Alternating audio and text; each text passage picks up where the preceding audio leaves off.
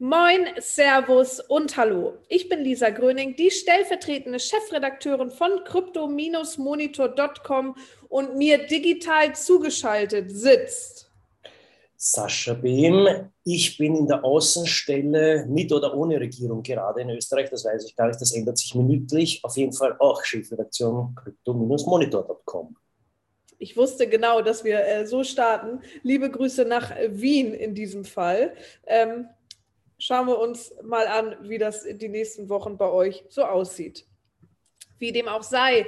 Ähm, genauso wie es bergab mit der Regierung in Österreich geht, geht es leider auch auf der Coin-Tabelle. Ich bin ganz überrascht, denn ich habe mir ja abgewöhnt, äh, minütlich quasi den Coin-Ticker anzuschauen, weil ich sonst immer schwitzende Hände bekomme, wenn es mal eben kurz nach unten geht.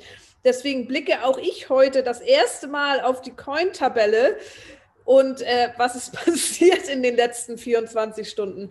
Der Bitcoin hat um rund 17 Prozent verloren. Ein Abwärtstrend haben wir ja schon wahrgenommen in den letzten sieben Tagen von rund minus 14. Aber jetzt gab es nochmal den großen Knall und der Bitcoin liegt bei 47.000 US-Dollar. Ich glaube, da waren wir lange nicht mehr. Ethereum äh, ebenso ein Minus von 15 Prozent in den letzten 24 Stunden. Die Coins machen ebenso Wochenende wie wir. Der Binance Coin knapp minus 14, Solana minus 18, Cardano minus 18, Ripple minus 20. Äh, es hört nicht auf. Sascha, woran liegt das? Ja, Verschwörungstheoretiker haben das natürlich längst durchschaut. Es ist kein Zufall, warum wir erst am Samstag den Podcast machen. Eben. Steht hier Zusammenhang. Normalerweise immer am Freitag und diesmal warten sie ab und sind dann am Samstag plötzlich online, wo über Nacht alles abstürzt. Ich glaube, wir wussten etwas, was die anderen nicht wissen. Unser berühmter Blick in die Glaskugel. Naja, es, also die Analysten sind sich jetzt natürlich wie immer nicht einig, aber es scheint, dass die Kombination aus nach wie vor dem Evergrande Damoklesschwert über der chinesischen Wirtschaft und der Omikron-Variante auf Corona-Seite insgesamt eine große Verunsicherung auf den Märkten auslöst. Das betrifft nämlich nicht nur die Coin-Tabelle, wie du so schön sagst, sondern es gehen ja auch gerade an allen Börsen, wie soll ich sagen, when the shit hits the fan, glaube ich, sagt ne? Also es geht richtig schön bergab. Ja. Gebe ich dir komplett recht. Was mich nur wundert, ist, dass wir es auch bei den Kryptowährungen sehen, denn die bewegen sich ja oft sehr antizyklisch, weil man sagt, die Leute wollen sich jetzt irgendwie in digitale Güter flüchten, äh, aber wir merken, gerade ist hier alles im Lockdown. Der DAX, die Kryptowährung und wir.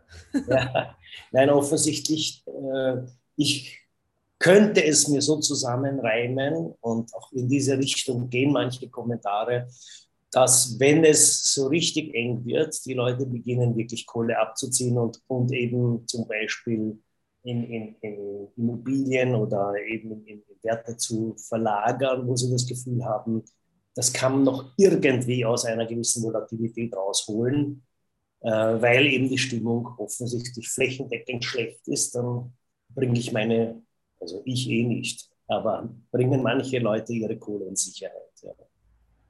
Oder das, was sie halt für Sicherheit halten. Ja. Ich wollte gerade sagen, denn manche Unternehmen halten sogar Kryptowährungen als eine Sicherheit. Deswegen haben wir wieder Big News von MicroStrategy. Denn die gehen mal wieder all in. Wir haben schon oft über MicroStrategy berichtet, weil die sind ja tatsächlich so die das Unternehmen, was äh, dafür bekannt ist, in Kryptowährungen zu investieren, liegt natürlich auch daran, dass das Unternehmen Michael Saylor gehört und der ist ja als Kryptobulle bekannt und hält selber ordentlich, ordentlich Bitcoins. Und jetzt hat MicroStrategy nochmal nachgelegt und zwar, haltet euch fest, 7002 Bitcoins gekauft. Wie viel das entspricht? Nicht mehr so viel wie da, als wir den Artikel geschrieben haben. Aber letzte Woche waren das noch um die 414.000 Millionen Dollar, ohne 1000. Ähm, Ja, jetzt ist es vielleicht nur noch ein Tausenderbereich. Spaß, so doll ist es nicht abgestürzt, aber auf jeden Fall hat MicroStrategy ordentlich investiert und vom Dip profitiert. Aber so dippig war das da noch gar nicht. Denn äh, jetzt ist es noch dippiger und wahrscheinlich kaufen die jetzt nochmal nach, könnte ich mir vorstellen. Denn MicroStrategy hat durchschnittlich 59.000 US-Dollar pro Bitcoin gezahlt hätten Sie jetzt noch mal 10k sparen können? Ja, das ändert sich so schnell, wie, wie gesagt, in Österreich darf man nicht nur über Regierungen schreiben, weil sie am nächsten Tag schon weg sind.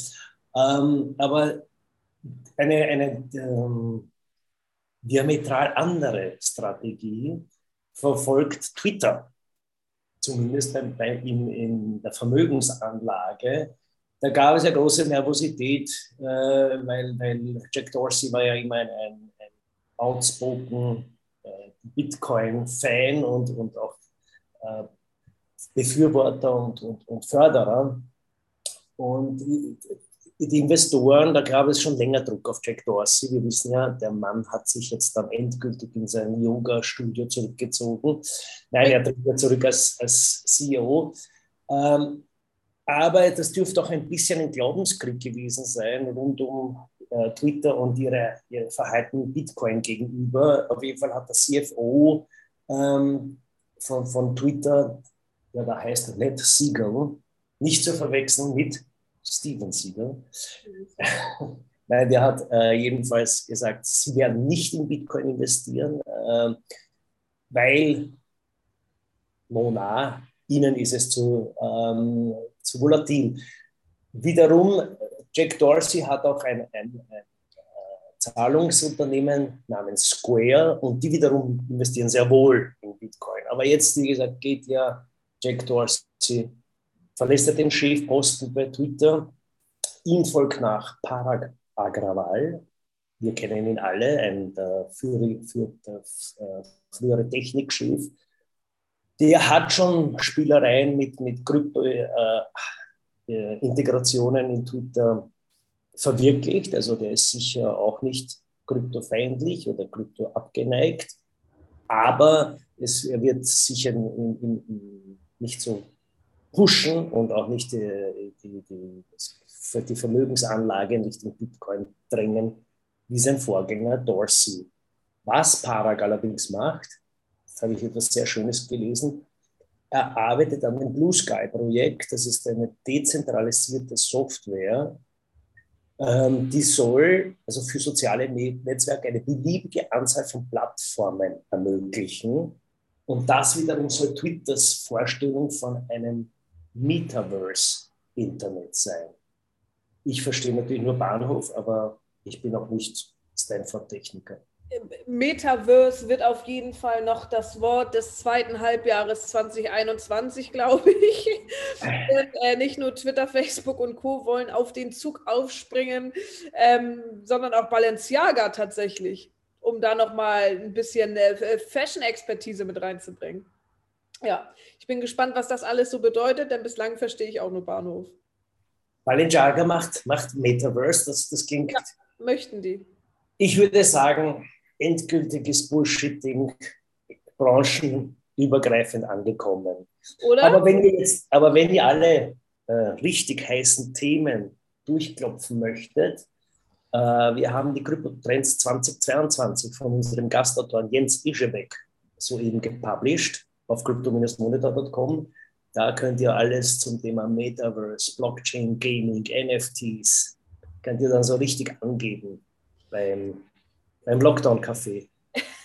In, in, in, bei der Montagsrunde im Büro könnt ihr richtig angeben. Äh, wenn ihr auch zwischen den Tagen angeben wollt, dann schaut gerne immer vorbei auf crypto-monitor.com. Da sind nämlich die richtigen Nerd-News, aber auch die News für die Otto-Normalverbraucher, die man zwischen Kaffeemaschine und Laptop mal eben droppen kann. Ansonsten folgt uns gerne auf den gängigen Social-Media-Plattformen Facebook, Twitter, Instagram, Reddit. Da sind wir überall vertreten. Aktiviert die Push-Benachrichtigung und aktiviert die Glocke bei Spotify. Denn manchmal kommen wir freitags und manchmal kommen wir samstags.